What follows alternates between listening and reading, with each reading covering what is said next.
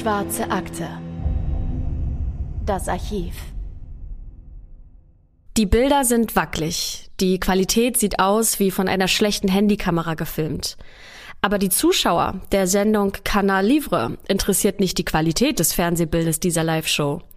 Sie warten gebannt darauf, was in den nächsten Minuten geschehen wird.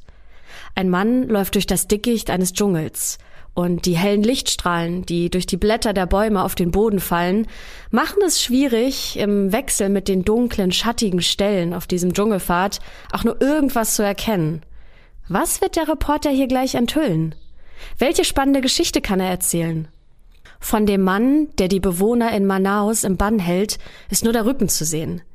Er trägt ein schwarzes Poloshirt mit hellen Streifen, das an einigen Stellen schon durch den Schweiß am Rücken klebt. Aber das kann man ihm nicht wirklich anlasten, denn mit Sicherheit ist es sehr schwierig, die richtige Kleidung als Außenreporter im brasilianischen Dschungel zu finden. Und bei den hohen Temperaturen und der hohen Luftfeuchtigkeit, da würde jeder von uns extrem schwitzen. Aber es geht auch nicht um den Reporter bei dieser Live-Sendung, denn der ist nur Überbringer der Nachricht. Der soll den Menschen vor den TV-Geräten das vermitteln, was sie selbst nicht direkt erleben können. Die Blicke des Reporters gehen auf den Boden. Auch dem Kameramann scheint es sichtlich schwer zu fallen, gleichzeitig ein gutes Bild einzufangen und dann aber nicht im nächsten Moment gleich über eine Wurzel zu stolpern. Und man sieht das, das Bild wackelt stark. Der Reporter hat in der rechten Hand ein Mikrofon, mit der linken Hand stülpt er sein Shirt über die Nase. Und das hat auch einen Grund, denn er beschreibt die Situation folgendermaßen. Es riecht verbrannt. Es riecht wie Grillfleisch. Ja, es ist hier. Hier liegt die Leiche. Sie raucht noch. Sehen Sie das? Es ist ein Mann. Eine nicht identifizierte Leiche. Der Reporter kommt dann zum Stehen und die Kamera schwenkt zum Boden. Und ja, tatsächlich, dort liegt ein verkohlter Haufen, der nur noch entfernt an einen Menschen erinnert. Von dieser Leiche steigt Dampf in den Himmel und es scheint noch gar nicht so lange her zu sein, dass diese Leiche hier verbrannt ist. Neben der Leiche stehen zwei weitere Männer und betrachten den Körper mit etwas Abstand. Am Reporter stört sich allerdings irgendwie niemand und ohne Skrupel werden diese Bilder zur allerbesten Sendezeit im Live-Fernsehen ausgestrahlt, ohne Zensur. Die Szene ist nur sehr kurz, aber unter anderem diese Momente werden für eine Ermittlung sorgen, bei der Folter, Verrat und zweifelhafte Zeugen im Fokus stehen. Die Bevölkerung Manaus muss sich die Frage stellen, Glauben wir eher unserer Justiz oder dem beliebtesten Fernsehmoderator des Amazonasgebietes? Und damit willkommen zu einem neuen Fall in der schwarzen Akte. Mein Name ist Christopher. Und ich bin Anne. Hallo. Und wir reisen heute, wie ihr es schon gehört habt, ins wunderschöne Brasilien, mitten in den Dschungel, in den Bundesstaat Amazonas, genauer gesagt in dessen Hauptstadt Manaus. Die Stadt liegt direkt am Fluss Amazonas und die ist umgeben von Dschungel. Meilenweit gibt es keine andere Stadt oder eine Autobahn, die weg von Manaus führt. Man kommt da nur rein oder raus, wenn man ein Schiff oder ein Flugzeug besteigt.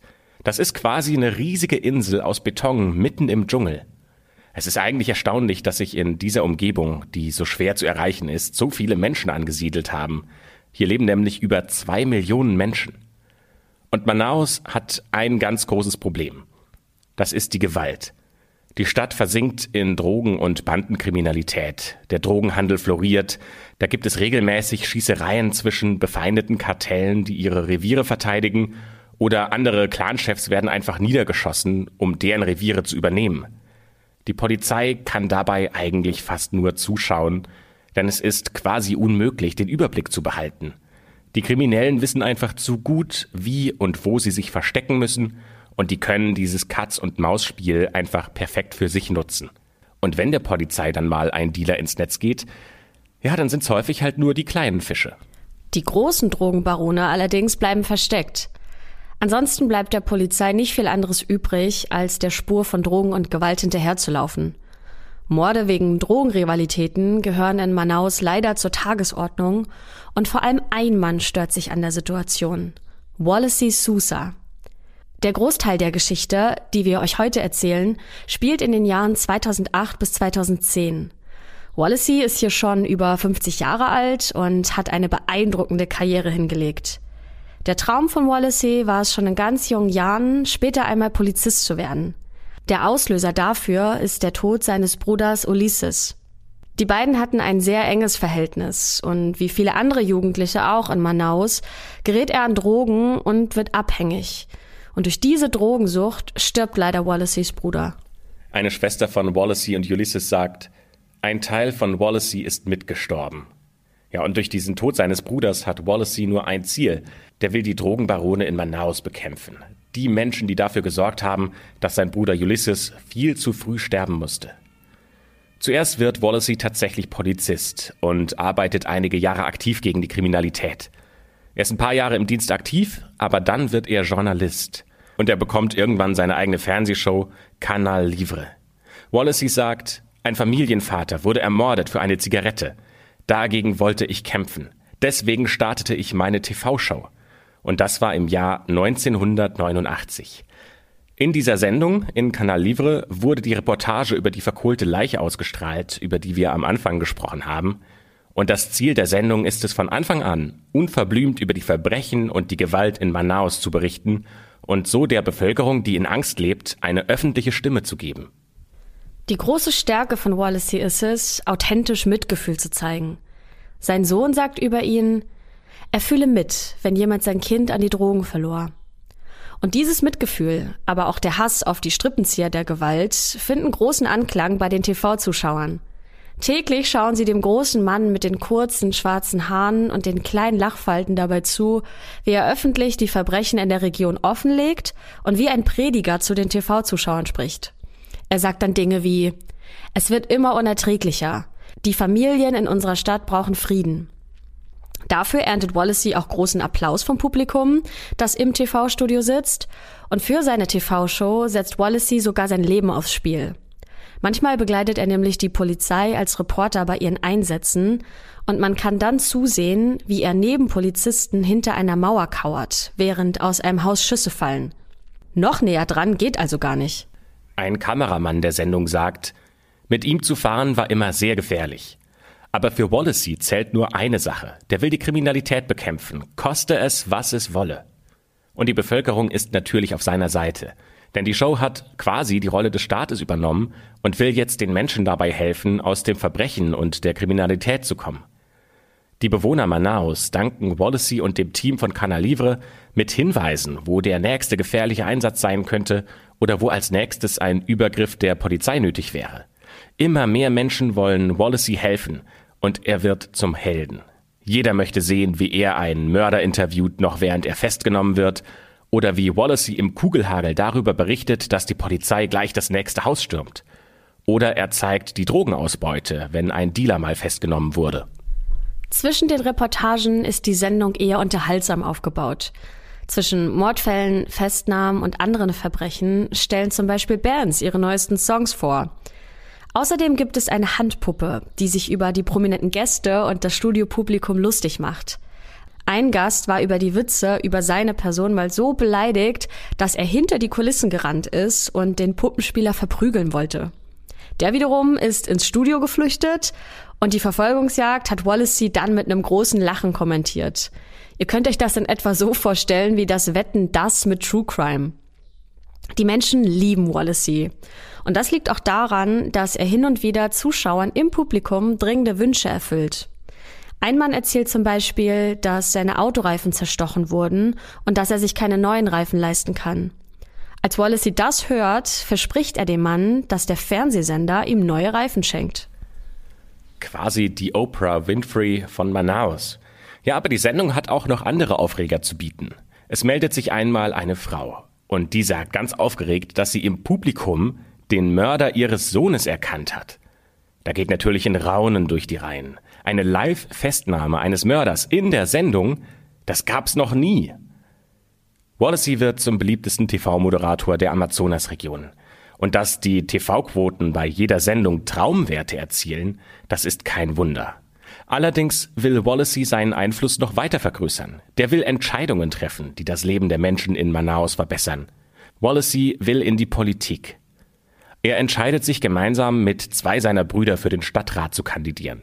Die beiden Brüder treten der Show bei und gemeinsam werden sie zu Superstars. Egal wo die drei auftreten, hunderte von Menschen warten darauf, dass sie ihre Worte ans Publikum richten. Und die Menschen, die zuhören, die liegen sich dabei in den Armen, die weinen und die rufen laut deren Namen. Wallacey und seine Brüder sind jetzt also politische Popstars. Im Jahr 1996 werden sie dann in den Stadtrat gewählt, mit den meisten Stimmen aller Zeiten. Von hier an beginnt nun die politische Karriere von Wallacey Sousa. Allerdings gibt er dafür seine TV-Show nicht auf, nein. Parallel zu seinem politischen Amt moderiert er weiterhin die Sendung, in der er Verbrecher hinter Gittern bringt. Einmal ist er sogar live als Reporter bei einer Geiselnahme dabei. Und die Situation, das könnt ihr euch sicher vorstellen, war ziemlich angespannt, denn die Polizei weiß nicht, ob sie die Geisel lebendig befreien kann. Dann macht der Geiselnehmer ein sehr kurioses Angebot, denn die junge Frau in seiner Gewalt soll freikommen, aber im Austausch für den Abgeordneten Wallacey Sousa. Nur durch diesen Austausch würde der Geiselnehmer mit den Behörden kooperieren und, so verrückt das auch klingt, Wallacey geht diesen Deal tatsächlich ein. Er steigt wirklich in den weißen Wagen des Geiselnehmers, der dann auch direkt losfährt, sobald Wallacey drin sitzt, und verfolgt von einem Kamerateam von Canal Livre, die das Geschehene natürlich live kommentiert. Doch plötzlich hält das Auto an und ein Schuss fällt. Was genau in diesem Auto passiert ist, lässt sich leider nicht klären. Hier ist aber erstmal die wichtige Nachricht. Wallacey lebt. Er hat es geschafft, sich aus den Fängen des Geiselnehmers zu befreien. Und der Verbrecher lässt sich ohne Widerstand festnehmen. Wallacey hat's wieder mal bewiesen. Er ist ein Held. Später erzählt er allerdings, dass er sich keineswegs wie ein Held gefühlt hat. Der hatte natürlich große Angst. Aber diese Szenen zeigen, wie komplex die Beziehung zwischen der TV-Show, aber auch der Polizei ist. Auf der einen Seite braucht nämlich die Polizei Wallacey, weil er aus der Bevölkerung viele hilfreiche Tipps zur Verbrechensbekämpfung bekommt und Verbrecher mit ihm kooperieren wollen. Und ohne diese Hilfe und ja auch den Einfluss von Wallacey wären viele Verhaftungen gar nicht möglich gewesen. Auf der anderen Seite braucht Wallacey immer krassere Fälle und Geschichten, die er erzählen kann. Die Quote steht bei ihm im Mittelpunkt. Es gibt da gar keine Tabus mehr, egal wo er ist. Die Kamera ist immer dabei und mit ihm Blut, tote Menschen, Unfallopfer, weinende Familien und Freunde. Alles hat die Quote erhöht.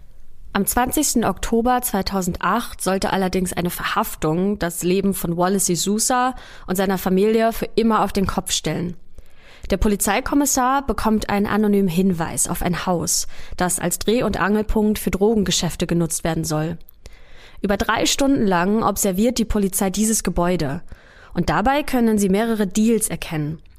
Die Polizisten haben also genug gesehen, um jetzt zuzugreifen. Um etwa 12 Uhr mittags klettert die Polizei auf das Dach des Nachbarhauses. So verschaffen sie sich dann Zutritt zu dem Gebäude und überraschen die Person im Haus. Die Operation verläuft glatt und die Polizei findet Drogen, Messer und Pistolen. Der Drahtzieher dieses Drogendeals wird festgenommen. Er ist wahrscheinlich um die 40 Jahre alt, hat leicht schütteres Haar und trägt bei seiner Verhaftung ein gelbes Hemd mit roten und blauen Streifen. Dieser Mann ist besser bekannt unter dem Namen Moa. Er war selbst bei der Militärpolizei, aber er musste seinen Dienst aufgeben, weil er verdächtigt wurde, an neun Morden beteiligt gewesen zu sein. Als Moa festgenommen wird, sagt er sofort 10.000 Real, wenn ihr mich freilasst. Das sind ungefähr 1600 Euro. Auch für einen Drogendealer ist das in Manaus eine ganze Stange Geld. Die Polizei fragt erstmal, woher hast du das Geld? Und Moa antwortet, mein Boss wird es bezahlen. Auf diesen Deal lässt sich die Polizei natürlich nicht ein, aber Moa hat noch ein anderes Ass im Ärmel. Er sagt nämlich, er möchte der Polizei alles erzählen, was er über seinen Auftraggeber weiß. Und er macht klar, hier könnte die Polizei etwas ganz Großes entdecken. Aber dafür benötigt ihr eine Gegenleistung. Moore fordert, entweder ihr legt mich in eine Einzelzelle oder ihr bringt mich in ein Militärgefängnis. Er hat Angst, dass er von anderen Insassen getötet werden könnte, wenn er in ein normales Gefängnis kommt.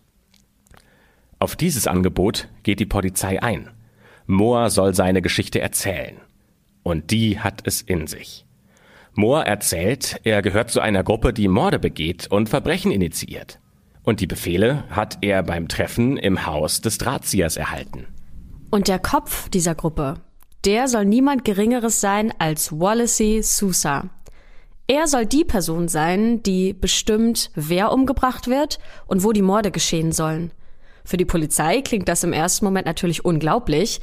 Das kann ja gar nicht sein. Also Wallacey Sousa, der Abgeordnete des Stadtrats und der beliebte Fernsehmoderator der Anti-Gewalt-Sendung Canal Livre.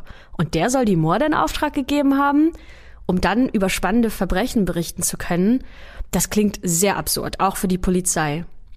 Moa sagt, Wallacey habe die Morde in Auftrag gegeben, damit die Quote stimmt. Und ihr könnt euch vorstellen, dass diese Informationen natürlich sofort an die Presse durchsickern. Und schon am nächsten Tag schreibt die Zeitung über die Todesgruppe, die mindestens 17 Morde auf dem Gewissen haben soll. Der Sohn von Wallacey erinnert sich noch ganz genau an diesen Tag und sagt, ich kam gerade aus der Schule und sah die Zeitung. Da stand der Name meines Vaters und ich wusste, dass etwas nicht stimmte. Aber Wallacey beruhigt in diesem Moment seine Kinder und sagt, dass sich die Situation klären wird und alles nicht so schlimm ist, wie es wirkt. Ja, bei so schweren Anschuldigungen muss Wallacey sich erstmal im Parlament rechtfertigen. Da geht er allerdings in die Offensive und sagt, ich bin das Opfer. Ich bin das Opfer der größten politischen Verschwörung, die dieses Land je gesehen hat. Es ist eine abscheuliche, verantwortungslose Intrige, die das Leben meiner Familie gefährdet. Falls weitere falsche Anschuldigungen gegen mich erhoben werden, werde ich die Namen der Verantwortlichen nennen. Also weiß Wallacey schon, wer ihm eine Schmutzkampagne anhängen will? Klar ist auf jeden Fall, Wallacey wurde im Parlament immer mächtiger und der strebt sogar nach Ministerposten im Amazonasgebiet. Will also ihm jemand eine Mordserie anhängen, um seine politische Macht einzudämmen?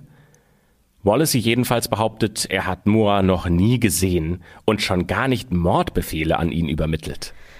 Jetzt steht also Aussage gegen Aussage und die große Frage für die Bevölkerung in Manaus lautet, wer ist jetzt glaubwürdiger? Wallacey oder Moore? Das Team der TV-Show steht natürlich hinter Wallacey. Die Polizei schaut sich jede Folge und jedes Verbrechen aus über zwei Jahrzehnten Canal Livre nochmal genauestens an, um Hinweise darauf zu finden, dass Moore vielleicht recht haben könnte. Sie puzzeln Informationen aus den Mordfällen mit den Reportagen zusammen. Und für das Canal Livre Team ist das natürlich eine Riesenfrechheit. Eine Regisseurin der Sendung sagt, wir sollen die Schuldigen sein, weil wir die Ersten am Tatort sind? Ja, das ist tatsächlich eins der Hauptargumente dafür, dass die Geschichte von Moa tatsächlich stimmen könnte. Denn auffällig häufig ist das Team von Canal Livre wirklich als erstes Kamerateam vor Ort und berichtet schneller als ihre Konkurrenz. Außerdem wird die Reportage mit der verbrannten Leiche zum zentralen Beweisstück. Und der Vorwurf hierbei lautet, der Reporter weiß mit einem winzigen Blick auf den Tatort schon viel zu viel. Er ist gerade einmal wenige Minuten vor Ort und da kann er schon berichten, dass die Leiche ein Mann ist, er mit Benzin übergossen und dann angezündet wurde. Aber dafür hat Wallacey eine schlüssige Erklärung. Er sagt, in dieser speziellen Reportage waren sie gar nicht so früh dran, wie die Polizei behauptet hat. Im Gegenteil, sie waren extrem spät da und haben die Infos von den vor Ort arbeitenden Behörden bekommen. Also der Vorwurf wäre in diesem Fall maximal, dass man die Tatsachen in dieser Reportage ein bisschen gedreht hat und gar nicht so exklusiv und rasant vor Ort war, wie die Reportage vermittelt. Das lässt sich sogar an den Bildern der Reportage beweisen. Denn in einer Szene läuft ein Mann mit einer professionellen Spiegelreflexkamera durchs Bild. Es ist ein Fotograf, ein Fotograf, der für eine Zeitung Fotos schießt. Und der war wohl tatsächlich schneller dort als das Team von Wallacey. Und tatsächlich, man findet sogar diese Person. Und der sagt in einer Netflix-Dokumentation voller Stolz, dass er tatsächlich früher da war als das Team von Canal Livre. Also unter den Reportern ist das wohl so eine Art Wettbewerb. Wer ist schneller da als die Menschen, die für Wallace Sousa arbeiten? Aber Jahre später kann sich natürlich keiner mehr wirklich daran erinnern, wer wann vor Ort war und wer wem welche Infos erzählt hat. Außerdem ist es so generell nicht wirklich verdächtig, dass Canal Livre am schnellsten an den Tatorten war. Denn äh, wie gesagt, die Menschen in Manaus haben die Redaktion ja immer früher informiert als die Polizei. Die haben einfach der Redaktion mehr vertraut als der Polizei und dem Staat. Moa geht in seiner Aussage aber noch einen Schritt weiter, denn er sagt, dass Wallacey diesen Mord mit der verbrannten Leiche sogar befohlen habe. Und der Täter hier sei kein Unbekannter, denn dabei soll es sich um Wallaceys Sohn Raphael handeln. Moa sagt, er habe gemeinsam mit Raphael diese Reportage live im Fernsehen angeschaut. Und als dann die Szenen im Fernsehen zu sehen waren, verhielt sich Raphael irgendwie merkwürdig. Aus seinem Verhalten schließt Moa, dass Raphael diese Tat begangen haben muss. Aber auch hier ist das Problem. Es gibt keine anderen Beweise, die die Aussage von Moa stützen. Die ganze Grundlage seiner Anschuldigung steht ja in Frage. Denn Wallacey bestreitet ja vehement, dass er Moa überhaupt kennen würde. Aber durch diese Aussage steht Raphael ebenfalls im Visier der Ermittler. Gegen Wallacey kann allerdings nicht weiter ermittelt werden, da er ja Abgeordneter ist. Und damit genießt er politische Immunität. Die Vorwürfe gegen Wallacey ebben aber nicht ab. Es gibt aber keine konkreten Hinweise darauf, dass Wallacey ein eigenes Kartell führt. Aber einige Tage nach der Aussage von Moa erhält die Redaktion eines Konkurrenten von Canal Livre einen Brief. Wer diesen Brief abgegeben hat, ist leider nicht bekannt. Der Brief enthält auch kein Schreiben, sondern lediglich ein Bild. Auf diesem Bild sieht man Wallacey, wie er leicht lächelnd, oberkörperfrei in einem Pool sitzt. Um seinen Hals hängt eine dicke Goldkette. Direkt daneben sitzt ein anderer Mann. Der sitzt auf seinen Händen am Rande des Pools und lässt die Füße ins Wasser baumeln. Dieser andere Mann ist Moa, das Haus, in dem sich der Pool befindet, gehört Wallacey. Das beweist zwar noch nicht die Schuld von Wallacey Sosa, aber zumindest zeigt es, er muss gelogen haben. Denn dass er Moa noch nie gesehen hat, ist offensichtlich falsch. Aber auch dafür hat Wallacey eine Erklärung. Er sagt nämlich, er kannte Moa nicht unter diesem Namen, denn Moa ist nur der Spitzname. Außerdem wurde das Foto auf einer Party geschossen, die sein Sohn Raphael veranstaltet hat. Denn Raphael hat seine Freunde eingeladen, weil in seinem Jiu-Jitsu-Verein jemand einen neuen Gürtel gewonnen hat. Und das wollten sie gemeinsam feiern. Und einer dieser Gäste war Moa. Also ist das jetzt alles tatsächlich nur Zufall? Ja, Moa packt aber noch über weitere Verbrechen aus und laut seiner Aussage wurden gezielt Bosse von Drogenrevieren angegriffen. Die Befehle sollen immer von Wallace Sousa gekommen sein und wenn er Täter nennen soll, dann beschuldigt Moa immer wieder Raphael, Wallaceys Sohn. Und das Ausmaß dieser Morde soll schlimmer sein, als alle geahnt haben. Denn es geht hier nicht nur um die Quote. Moa behauptet, dass Wallacey die Drogen und das Geld der Opfer nach den Morden an sich genommen hat. Die Polizei kommt zum Schluss, dass Wallacey versucht, sein eigenes Drogenkartell auf die Beine zu stellen. Er lässt die unliebsamen Gegner gewaltsam aus dem Weg räumen nimmt deren Ware und verkauft sie durch ein geschickt aufgebautes Netzwerk weiter. Gleichzeitig erreicht er mit den Reportagen zur Ermittlungsarbeit das ganze Amazonasgebiet und kann sich selbst als Kämpfer gegen die Gewalt darstellen, um so durch Wahlen auch politischen Einfluss zu bekommen. Da passt es auch perfekt in dieses Bild, dass im Jahr 2009 und wir wissen nicht genau an welchem Tag äh, eine Bombe in genau dem Gefängnis explodiert, in dem Moa gefangen gehalten wird. Die Polizei glaubt, dass er dieses Ziel des Attentats sein soll. Der Verräter soll sterben. Am Anfang ist es überhaupt nicht klar, ob er überlebt hat. In diesem Gefängnis sind Fenster, Wände, Decken, alles zerstört. Man sieht Bilder vor dem Gefängnis, wie Gefangene in weißen Unterhosen äh, vor die Trümmer gelegt werden, deren Körper sind übersät von Blut und Staub. Aber dann kommt die erlösende Nachricht. Moa hat überlebt. Also hat Wallacey einfach nur sein Ziel verfehlt? Nein. Nach einer Untersuchung stellt sich heraus, dass die Explosion in diesem Gefängnis nur ein Unfall war. In dem Gebäude haben sich nämlich Bomben befunden, die die Polizei beschlagnahmt hatte. Und beim Entschärfen dieser Bomben ist ein Fehler passiert und durch die Druckwelle sind dann alle Bomben nacheinander detoniert. Trotzdem wird Moore an einen sicheren Ort gebracht, denn die Polizei will vermeiden, dass der Kronzeuge in diesem Fall umgebracht werden könnte.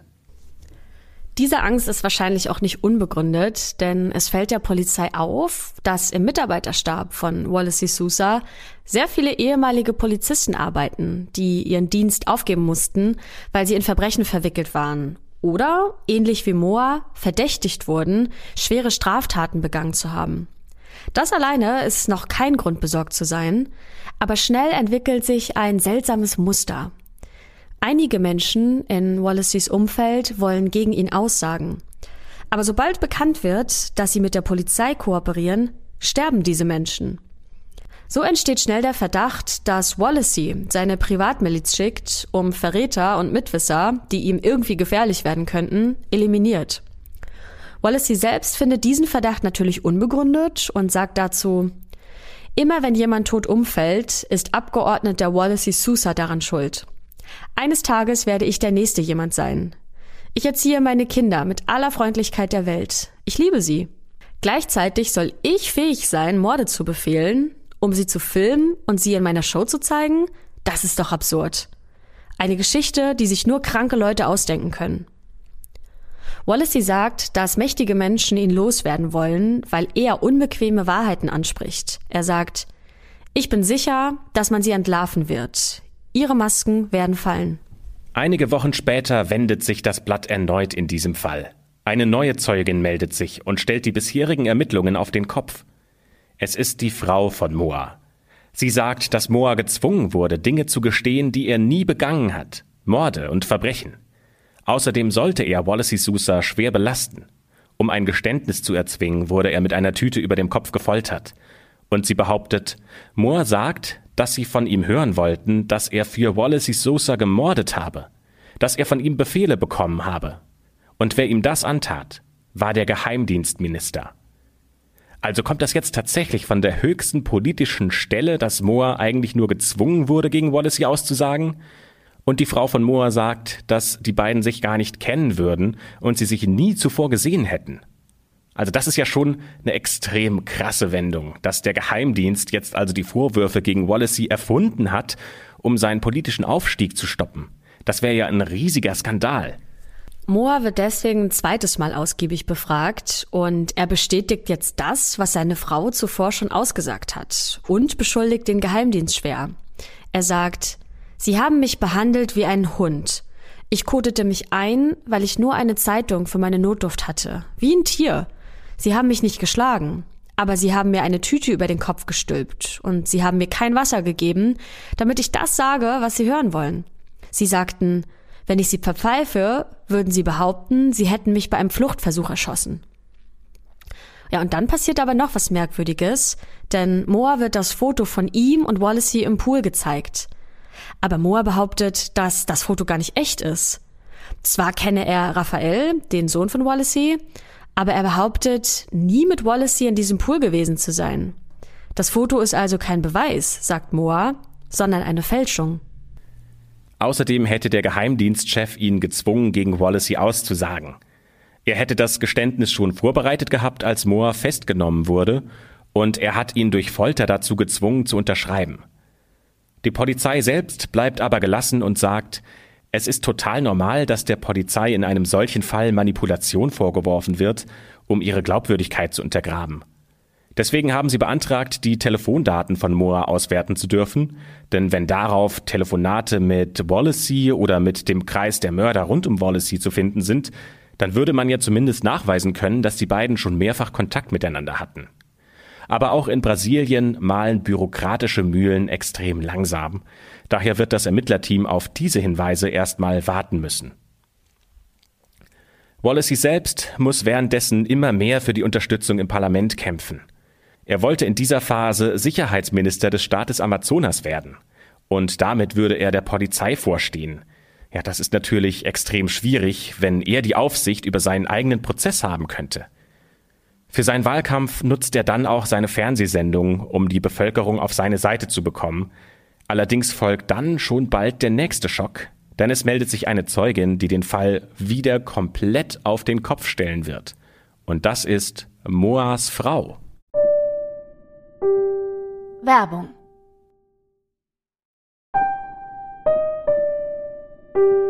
Werbung Ende. Schon wieder Moors Frau. Ja, sie hatte bereits ausgesagt, aber ihre Meinung hat sich grundlegend geändert. Denn jetzt sagt sie, dass Moa der Personenschützer für Wallacey war. Die Folter vom Geheimdienstchef? Davon weiß sie nichts mehr.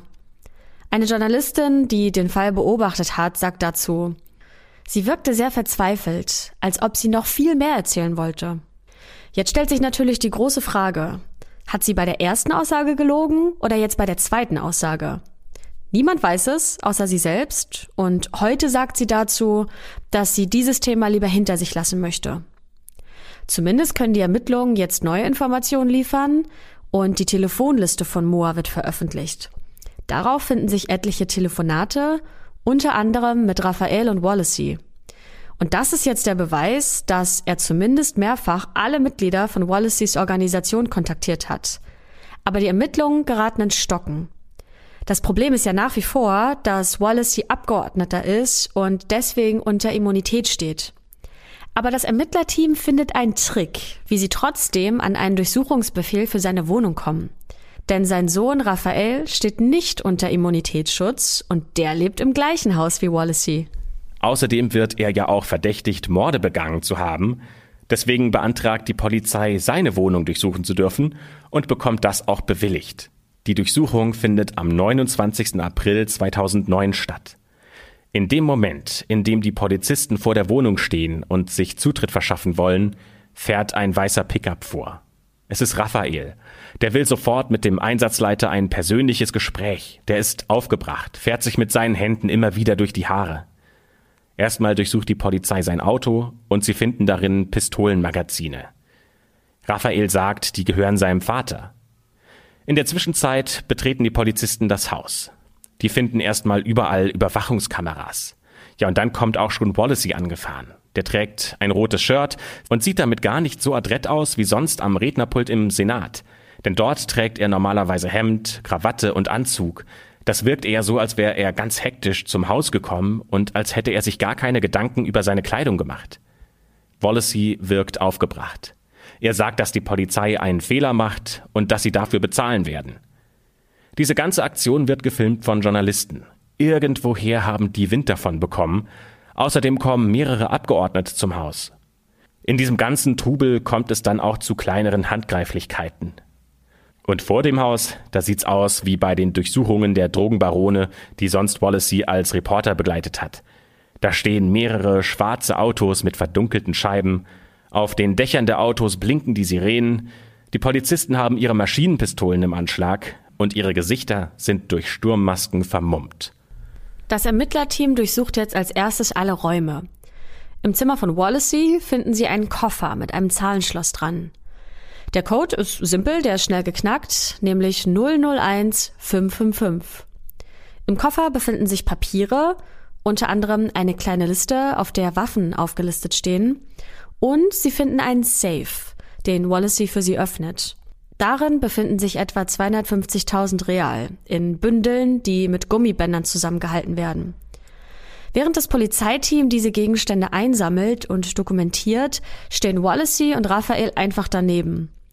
Wallacey hat seine Lippen zusammengepresst und seine Augenbrauen zusammengekniffen und Raphael hat ständig eine Hand vor dem Mund oder an der Nase.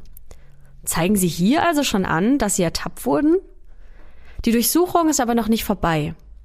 In Raphaels Zimmer findet die Polizei einen verschlossenen Schrank und Raphael sagt, da ist nichts drin. Aber auch der Polizei ist natürlich klar, dass wenn jemand versucht, so sehr von diesem Schrank abzulenken, dann lohnt sich definitiv ein Blick ins Innere. Und die Polizei findet im Schrank auch etwas, nämlich neun verschossene Patronen und ein gefaltetes Blatt Papier. Es ist wieder eine Liste, die wie eine Mindmap aussieht. Darauf befinden sich Namen von Drogenhändlern, die bereits getötet wurden. Und darunter stehen Namen, vermutlich die Mörder. Mehrfach befindet sich dort ein ganz bestimmter Name. Raphael. Noch vor Ort wird Raphael verhaftet. Während er aus der Villa geführt wird, versucht der Personenschutz von Wallacey die Fotografen mit Handtüchern und Bettlaken daran zu hindern, Fotos zu schießen. Raphael bricht noch im Haus zusammen. Ob das gespielt war oder ob es ihm wirklich gesundheitlich schlecht ging, das weiß man nicht. Ein Journalist schafft es für einen Moment, Raphael zu filmen, während er in einen Krankenwagen gehievt wird, auf einer Liege, die Augen geschlossen. Seine Haare kleben auf der Stirn, er wirkt blass. Die letzten Worte, die er in die Kamera sagt, sind Ich habe nichts Unrechtes getan. Und dann hebt jemand ein Bettlaken vor die Kamera und das Gesicht von Raphael verschwindet aus dem Bild. Die Türen des Krankenwagens werden geschlossen. Raphael muss erstmal ins Gefängnis. Und die Insassen freuen sich schon auf den Neuankömmling. Bei denen hat sich nämlich schon rumgesprochen, dass der Sohn von Wallacey Sosa hier aufgenommen werden soll. Als er dann vor den Augen etlicher Zuschauer, Journalisten und seiner Familie ins Gefängnis eingeliefert wird, kann man von draußen laute Schreie und Schläge gegen die Gitter hören. Seine Familie hört das natürlich auch und bekommt Angst. Und sie fragen sich, ob ihr Sohn hier jemals wieder lebend rauskommen wird. Wallacey wird in dieser Situation wieder von unzähligen Kameras bedrängt und er scheint den Tränen nahe, fasst sich immer wieder an die Augen und versucht nicht in die Kameras zu schauen. Er verspricht in einem Moment, in dem er die Fassung mal kurz bewahren kann, dass er in einer Pressekonferenz die ganze Wahrheit erzählen wird. Aber das wäre was anderes, als die Medien gerade behaupten. Die Polizei bleibt, was Wallacey angeht, nichts anderes übrig, als auf seine offiziellen Aussagen zu warten. Denn durch die Immunität können sie Wallacey ja noch immer nicht verhören. Wallacey beantwortet aber ein paar Tage später dem Parlament die dringendsten Fragen. Ja, Wallacey hat sich in der Zwischenzeit auch optisch etwas verändert. Er hat sich den Bart wachsen lassen. Der war sonst immer glatt rasiert. Es wirkt jetzt aber eher so, als ob er die Gesichtspflege schleifen lassen würde. Die erste Frage, die er beantwortet, ist, warum hat er so viel Bargeld zu Hause? Das waren ja 250.000 Real, das sind so zwischen 40 bis 50.000 Euro. Und Wallacey sagt, dass er an einer sehr seltenen Krankheit leidet, die nur drei Personen in Brasilien haben – er benötigt Bargeld zu Hause, um im Falle eines plötzlichen Notfalls sich unbürokratisch bei Spezialisten behandeln zu lassen, zur Not auch im Ausland. Und was ist mit der Waffenliste, die man im Koffer gefunden hat? Da sagt er, die hat er über einen Informanten bekommen und die wollte er für seine TV-Show nutzen.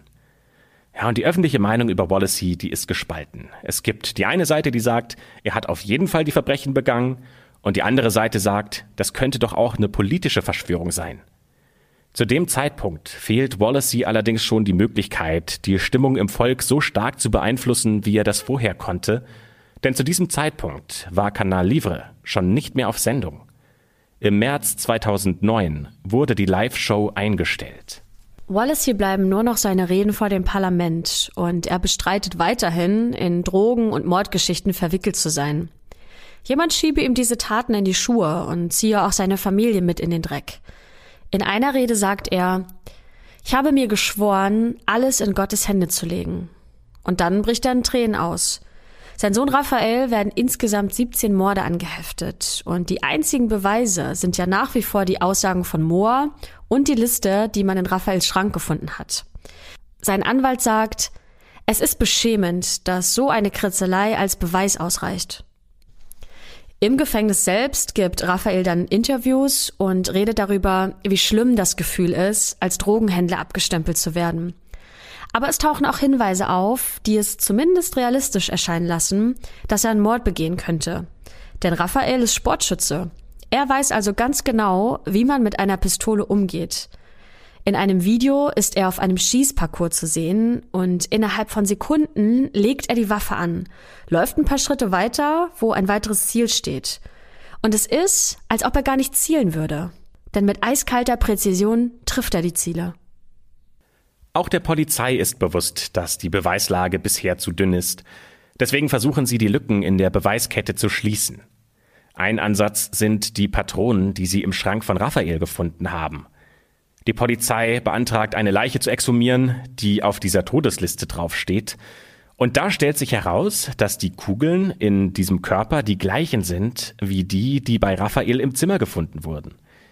Ja, aber das reicht immer noch nicht als Beweis aus, aber zumindest deuten jetzt mehr Spuren darauf hin, dass Raphael tatsächlich tief in diese Drogenmorde verstrickt ist.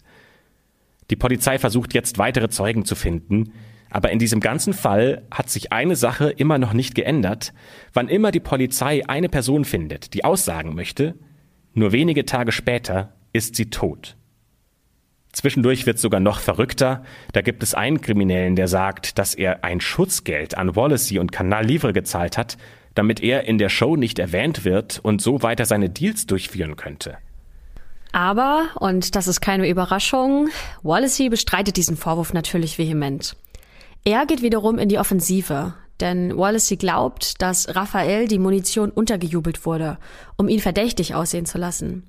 In einer Rede sagt er dazu, ich bitte um Wahrheit und Gerechtigkeit. Davor habe ich keine Angst.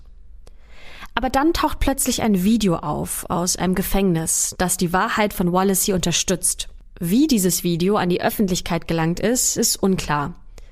Ein Drogenhändler sagt aus, dass er gefoltert wurde, um gegen Wallacey auszusagen. Dann wiederum tauchen Fotos auf, die einen der größten Drogenhändler Manaus bei einem Treffen mit Wallacey zeigen.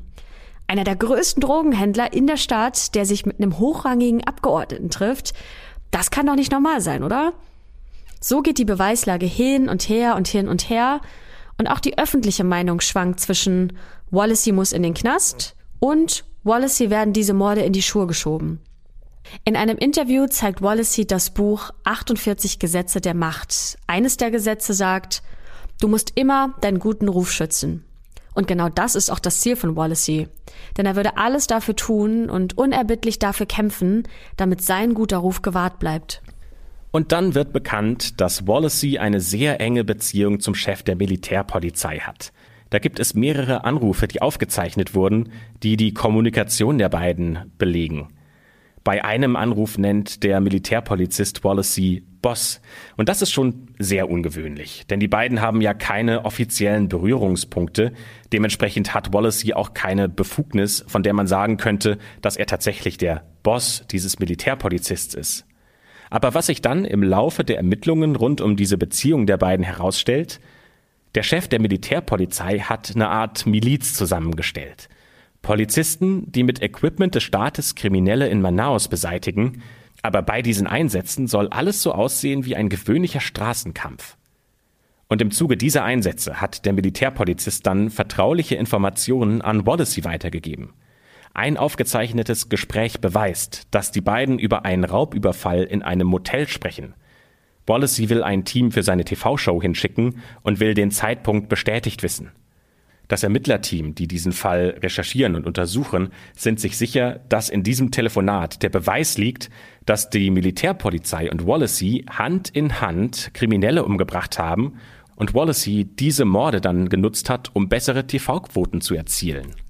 Die Verteidiger von Wallace, die sagen natürlich, dass das alles eine große Lüge ist und dass das Ermittlerteam diese Geschichte nur erfunden hat ähm, und Wallace als Monster und Anführer eines Syndikats dastehen lassen möchte.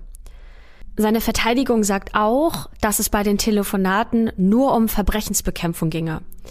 Die Polizei mache ihre Arbeit und weil der Chef der Militärpolizei und Wallacey eine gute Verbindung haben, habe er ihm Tipps gegeben, wie er schneller zu den Einsatzorten gelangt. Aber die Vorstellung, dass Wallacey für seine Show gemordet habe, das sei heiße Luft. Wegen dieses Verdachts wird der Chef der Militärpolizei festgenommen.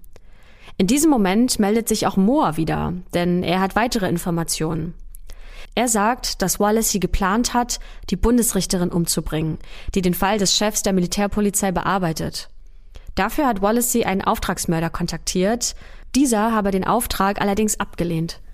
Nur wenige Tage später werden dann Bilder einer Überwachungskamera veröffentlicht, die zeigen, wie eben genau dieser Auftragsmörder erschossen wird. Man sieht zwei Männer, die mit einem Motorrad vor das Gebäude fahren, an dem der Mörder gerade steht. Das ist vielleicht ein Supermarkt, das ist schwer zu erkennen, denn die Bilder sind schwarz-weiß und stark verpixelt. Und diese beiden Männer mit dem Motorrad parken hinter einem Van. So kann der Auftragsmörder sie auf keinen Fall kommen sehen.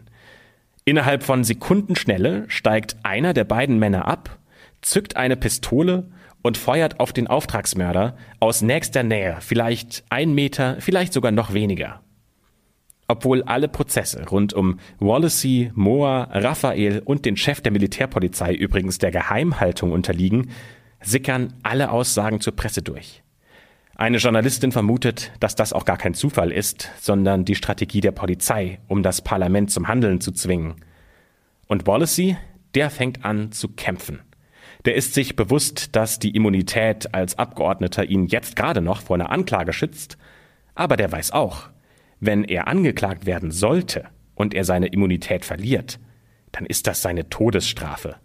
Denn im Gefängnis, egal wohin er kommt, da warten schon viele Menschen, die Wallacey ja dorthin gebracht hat. Das Problem ist aber nach wie vor, dass es ja noch immer keine konkreten Beweise gegen Wallacey oder seinen Sohn gibt. Selbst eine Journalistin ist skeptisch, denn sie sagt, dass sich die Zahl der mutmaßlichen Morde, die die beiden geplant und durchgeführt haben sollen, von anfänglich 13 auf 25 gesteigert hat. Irgendwann waren es aber nur noch 17. Sie selbst hätte auch von der Polizei konkrete Beweise gefordert, aber diese nie erhalten. Am 7. Juli 2009 macht Wallacey seine Aussage vor dem Parlament und zu diesem Zeitpunkt ist er gesundheitlich schon schwer angeschlagen, sodass er im Krankenhaus behandelt werden muss. Eigentlich soll die Anhörung im Krankenzimmer stattfinden, aber Wallacey besteht darauf, dass er mit einem Arzt als Begleitung in den Senat fährt, um dort seine Anhörung durchzuführen. Auf einer Liege wird er in das Gebäude gebracht und in seiner Nase steckt noch ein Beatmungsschlauch. Um ihn herum stehen hunderte Journalisten und Parlamentsabgeordnete. Wallacey inszeniert sich als Kämpfer, der selbst mit größten gesundheitlichen Problemen für die Wahrheit einsteht. Seine Aussage ist keine Überraschung. Es ist eine Verschwörung, um ihn politisch klein zu halten. Aber ihn selbst trifft keine Schuld. Zwei Journalisten vermuten, dass er diese Situation genutzt habe, um zu zeigen, wie schlecht es ihm geht. Er wolle die öffentliche Meinung damit manipulieren. Irgendwann muss sich das Parlament ja allerdings entscheiden. Wird jetzt die Immunität von Wallacey Sosa aufgehoben, damit gegen ihn ermittelt werden kann und man eine Anklage gegen ihn erhebt? Oder sagen Sie, wir haben halt nicht genug Beweise und deswegen können wir das Verfahren nicht aufrechthalten? Ein Abgeordneter sagt, wenn Sie mich fragen, sind Sie absolut sicher, dass der Abgeordnete Wallacey Sosa schuldig war? Dann sage ich, nein, ich bin nicht sicher. Wenn Sie fragen, sind Sie sich absolut sicher, dass er unschuldig war? Dann sage ich, nein, ich bin nicht sicher. Ja, und in diesem Konflikt befinden sich ja alle Abgeordneten. Bei einem Interview im Parlament nach einer Anhörung fragt ein Journalist, ob Wallacey einen Plan hätte, wenn er denn tatsächlich angeklagt würde. Und nach dieser Frage senkt sich der Blick von Wallacey. Er spielt mit seinen Fingern, die Augen sind rot unterlaufen und sie füllen sich mit Tränen.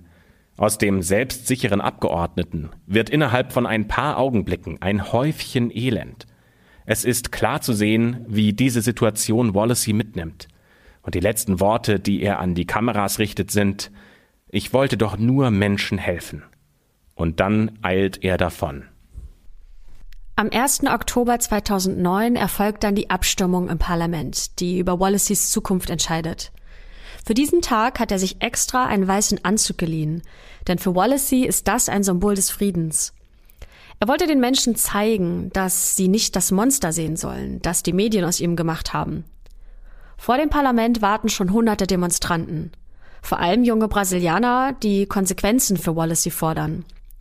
Sie haben sich in Grün und Gelb geschminkt, die Landesfarben Brasiliens, und halten Plakate hoch. 24 Abgeordnete stimmen an diesem Tag ab. Eine einfache Mehrheit ist unbedingt notwendig. Das Parlament ist brechend voll mit Zuschauern und hier haben sich seine Unterstützer versammelt. Als Wallacey das Plenum betritt, applaudiert die Menge und sie halten Plakate hoch, auf denen Sprüche stehen, die Wallacey Mut machen sollen. Als er das Rednerpult betritt, skandieren die Zuschauer seinen Namen. Wallacey richtet seine letzten Worte an die Abgeordneten, die jetzt über seine Zukunft entscheiden. In seiner Rede vor dem Parlament betont er noch einmal, dass gegen ihn ja nur Anschuldigungen vorliegen aber keine Beweise. Er sagt, hätte man mir nur ein Beweisstück vorgelegt, dann hätte ich sofort mein Mandat niedergelegt. Zum Abschluss seiner Rede zitiert er aus der Bibel, die er sogar mit ans Rednerpult gebracht hat, und mit diesen Worten beendet er seine Rede. Nur darum bitte ich Sie, Gerechtigkeit. Und dann beginnt die Abstimmung. Im Saal ist es gespenstisch still, während ein Abgeordneter nach dem anderen nach vorne an ein Pult geht und dort geheim die Stimme in eine Wahlurne wirft. Ein Abgeordneter sagt dazu, dass es ihm sehr schwer gefallen sei, sich zu entscheiden. Es dauert quälend lange Minuten und dann haben alle Abgeordnete ihre Stimme in die Urne geworfen. Die Auszählung dauert auch gar nicht lange und der Präsident des Parlaments bricht letztendlich das Schweigen, das im Saal vorherrscht. Er sagt, die Abstimmung ist beendet. Wallacey hat sein Gesicht in beide Hände vergraben, denn dieser Moment entscheidet ja über den Fortgang seines Lebens. Landet er im Knast oder zu Hause bei seiner Familie? Der Präsident sagt, ich autorisiere hiermit, dass das Ergebnis auf dem Bildschirm angezeigt wird. Dann erscheinen Zahlen auf einem Bildschirm an der Wand, die Wallaceys schlimmste Befürchtung bewahrheiten. 14 Abgeordnete haben für seine Amtsenthebung gestimmt, sechs dagegen und drei haben sich enthalten. Es war knapp, aber es hat gereicht. Aus dem Publikum sind heftige Proteste zu hören. Die anderen Abgeordneten verlassen in aller Eile den Saal und Wallace Sousa bleibt alleine im Sitzungssaal auf den Stühlen für die Abgeordneten zurück. Die Augen geschlossen, den Kopf in die Hände gestützt, regungslos, denn er hat verloren. Wallacey wird abgeführt. Auf den Gängen des Parlaments herrscht pures Chaos. Wallacey fällt seinen Söhnen in die Arme, die kaum zu ihm durchdringen können. Denn Journalisten drängen sich um die Familie. Da will jeder das beste Bild des gefallenen Helden.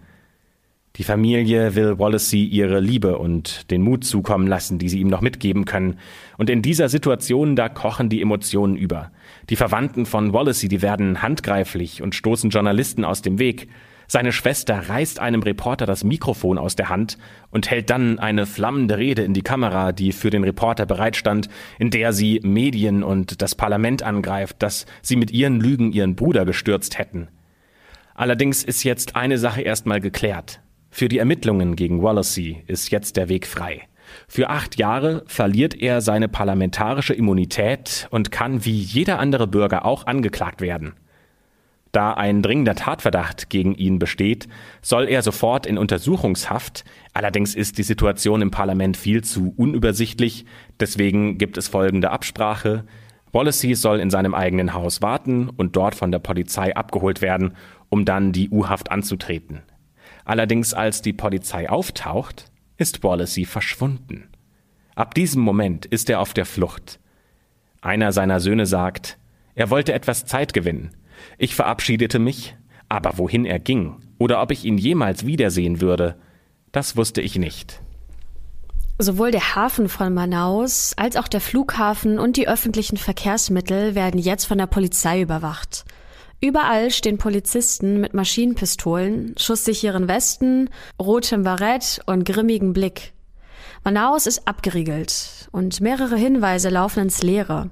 Aber die Verteidiger von Wallace wissen ganz genau, wo er ist. Er hat sich nämlich bei Freunden versteckt. Um Wallace zu besuchen, müssen sie höchste Sicherheitsstandards umsetzen. Sie fahren beispielsweise nur mit dem Taxi zu ihm, denn möglicherweise könnte die Polizei ihr Auto erkennen und ihnen folgen. Die Anwälte erklären Wallacey, dass sie mit der Polizei einen Deal ausgehandelt haben. Wenn er sich ergibt und sich in die Hände der Staatsmacht begibt, dann wird er in eine Einzelzelle ins Gefängnis kommen dann müsste er nicht auf die Verbrecher treffen, die er selbst ins Gefängnis gebracht hat. Der Tod durch diese Verbrecher war eine der größten Sorgen von Wallacey und daher nimmt er diesen Deal auch an. In diesem Moment ist Wallacey quasi wie eine Person, die er selbst früher in seiner Sendung gezeigt hat. Die Presse wartet schon vor seinem Haus, als etwa ein Dutzend Polizeifahrzeuge vorgefahren kommen, um ihn abzutransportieren. Keine Kamera darf in seine Nähe, aber natürlich will jeder wissen, wie es dem ehemaligen Abgeordneten jetzt geht und wie er auf seine Festnahme reagiert. Auf Fotos kurz vor seiner Verhaftung sieht man dann tatsächlich, wie sehr die Situation ihn belastet. Wallacey hat deutlich abgenommen, die Furchen in seinem Gesicht, die wirken tiefer. Der hat sich seit Tagen nicht mehr rasiert und Wallacey, der lässt sich widerstandslos festnehmen. Nur wenige Tage später soll dann tatsächlich der erste Mord verhandelt werden, der ihm zur Last gelegt wird und der ihn hinter Gitter bringen könnte. Die mögliche Strafe dafür sind circa 12 bis 30 Jahre und der einzige Zeuge, den es dafür gibt, ist Moa. Für den Verhandlungstag stehen jetzt alle bereit. Die Richterin, die Staatsanwaltschaft. Der Saal ist gefüllt mit Menschen, die diesen Prozess live beobachten wollen. Nur eine Person fehlt, und das ist Wallacey. Er ist nicht zum Gericht erschienen. Ein Arzt bestätigt, dass er chronisch krank ist. Zu krank, um die Verhandlung durchzustehen. Moa macht am 17. Dezember 2009 seine Aussage. Das Opfer, das ermordet wurde, soll der Drogendealer gewesen sein, der Wallaceys Bruder in die Sucht und letztendlich in den Tod getrieben habe. Er sagt, Wallacey habe den Auftrag gegeben und er selbst habe gemeinsam mit Raphael und einem Fahrer den Angriff durchgeführt. Wallacey wird anschließend im Krankenhaus verhört. Aber natürlich bestreitet er wieder alles. Augenzeugen bestätigen allerdings die Version von Moa und erkennen Raphael als Täter. Aber ob Wallacey ein Mittäter ist oder ob er im Hintergrund wirklich die Strippen gezogen hat, das kann nicht endgültig geklärt werden. Allerdings findet die Polizei durch einen anonymen Hinweis heraus, dass Wallacey möglicherweise versucht, den Prozess zu manipulieren. Der soll ein Killerkommando auf das Ermittlerteam geschickt haben, das seinen Fall zur Anklage gebracht hat und aktuell nach weiteren Zeugen sucht. Will tatsächlich Wallacey gerade das Ermittlerteam einschüchtern oder sogar ausschalten? Ja, diese Anschuldigungen und äh, die Art, wie Beweise gefunden werden sollen, das geht hin und her. Da werden erst etliche Zeugen gefunden, die Wallacey schwer belasten, dann aber ein paar Tage später ändern die ihre Meinung schlagartig und behaupten, sie wären von der Polizei zur Aussage gezwungen worden durch Folter. Das wirkt für uns fast so, als ob es gar nicht mehr darum geht, die Wahrheit zu finden, sondern dass es zu einem Wettkampf geworden ist, wer am besten welchen Zeugen manipulieren kann, damit am Ende die Aussage rauskommt, die der entsprechenden Seite hilft. Dann kommt es zum Urteil in der Anklage gegen Wallacey, Raphael, Moa und den Fahrer. Es ist der 29. März 2010. Das Urteil wird kurz und knapp vorgelesen. Alle Angeklagten, inklusive Wallacey, werden in eine Geschworenenverhandlung übergeleitet. Und damit haben sieben Geschworene aus der Bevölkerung das Schicksal von Wallacey in der Hand. Das Positive ist, Wallacey hat noch eine Chance eine Chance darauf, seinen Ruf in der Bevölkerung reinzuhalten. Allerdings glaubt niemand wirklich daran, dass dieser Prozess, in dem Zeugen innerhalb von wenigen Wochen sich ja komplett widersprechen, mit einem Freispruch für Wallacey endet. Wallacey wird sein Urteil jedoch nie erfahren, denn am 27. Juli 2010 verstirbt Wallacey Sousa im Krankenhaus nach einer Operation an der Leber. Auf den letzten Fotos vor seinem Tod ist Wallacey dünn und ausgemergelt und seine Schwester sagt, dass er keine Lust mehr hatte zu leben. Sein Begräbnis wird zum Staatsakt und hunderte von Menschen stehen am Straßenrand, um seinem Leichnam die letzte Ehre zu erweisen. Auch Raphael darf kurzzeitig aus dem Gefängnis, um zum Begräbnis zu kommen. Dann wird das Geschworenengericht einberufen, in dem noch der Sohn von Wallacey, Raphael, und Moa angeklagt sind. Und hier wendet sich das Blatt ein letztes Mal. Moa wird von einem Polizisten zum Zeugenstand gebracht. Er trägt ein blau-weiß gestreiftes Hemd. Und er macht in diesem Verfahren seine letzte Aussage. Er sagt, dass der Chef des Geheimdienstes ihn gefoltert hätte, weil er die politische Ambition von Wallacey und Raphael untergraben wollte. Moore hätte sein erstes Geständnis unterschrieben, ohne es zu lesen. Und einen Tag später, nach dieser Aussage, fragt jemand in einem Interview Moore, warum er denn jetzt zum letzten Mal seine Aussage geändert hätte. Und Moore sagt daraufhin, es war die letzte Chance, die Wahrheit zu sagen. Ja, und nach dieser Aussage von Moore wird dann das Urteil verlesen. Erst werden Moore und der Fahrer vor den Richter gerufen. Ihr Urteil lautet Freispruch. In dem Moment ist Raphael schon erleichtert, obwohl sein Urteil noch aussteht. Denn wenn die anderen beiden in diesem Fall freigesprochen werden und nicht ins Gefängnis müssen, dann ist es ja eigentlich nur logisch, dass auch er einen Freispruch bekommt. Ja, aber hier hat sich Raphael getäuscht, denn die Geschworenen sehen es als erwiesen an, dass er die Morde begangen hat. Sein Urteil lautet neun Jahre Haft. Und hier endet der Fall um Wallace Sousa. Am Ende haben wir ein Urteil für alle Beteiligten, aber die Schuldfrage ist trotzdem ungeklärt.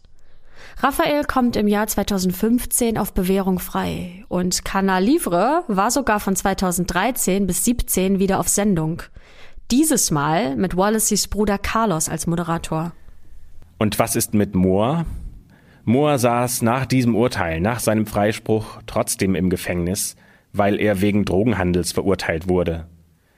Er hat sich bis kurz vor seiner Entlassung nichts zu Schulden kommen lassen. Allerdings im Jahr 2013, kurz bevor er wieder in die Freiheit entlassen werden sollte, ist er zwischen die Fronten eines Bandenkriegs im Gefängnis geraten. Er ist dabei in seiner Zelle lebendig verbrannt. Es gibt sogar Vermutungen, dass dieser Bandenkrieg deswegen ausgelöst werden sollte, nur um ihn in diesem Bandenkrieg umzubringen, aber auch dafür gibt es keine stichhaltigen Beweise. Ja, was auch immer die Wahrheit in diesem Fall ist, Moore hat sie mit ins Grab genommen. Und damit endet dieser ja wahnsinnig spektakuläre Fall rund um Wallacey Sosa, um Moa und um Raphael. Und wir haben ehrlich gesagt keine klare Antwort darauf. Wer ist jetzt die Seite, die Recht hat und wer ist die Seite, die manipuliert? Ist es Moore? Ist es Wallacey? Oder ist es der Staat? Wir würden ja gerne wissen, was ihr dazu sagt. Schreibt uns doch gerne eure Meinung entweder auf Instagram oder auf YouTube. In beiden Fällen findet ihr uns unter dem Namen Schwarze Akte. Und wenn ihr Lust habt, uns noch eine kleine Rezension dazulassen, dann könnt ihr das sehr gerne bei Apple Podcast tun. Vielleicht mit einer kleinen netten Bewertung. Darüber würden wir uns auf jeden Fall sehr freuen. Und damit ist es an der Zeit, die schwarze Akte für heute zu schließen, die wir aber sehr gerne für euch wieder nächsten Dienstag öffnen. Bis dann.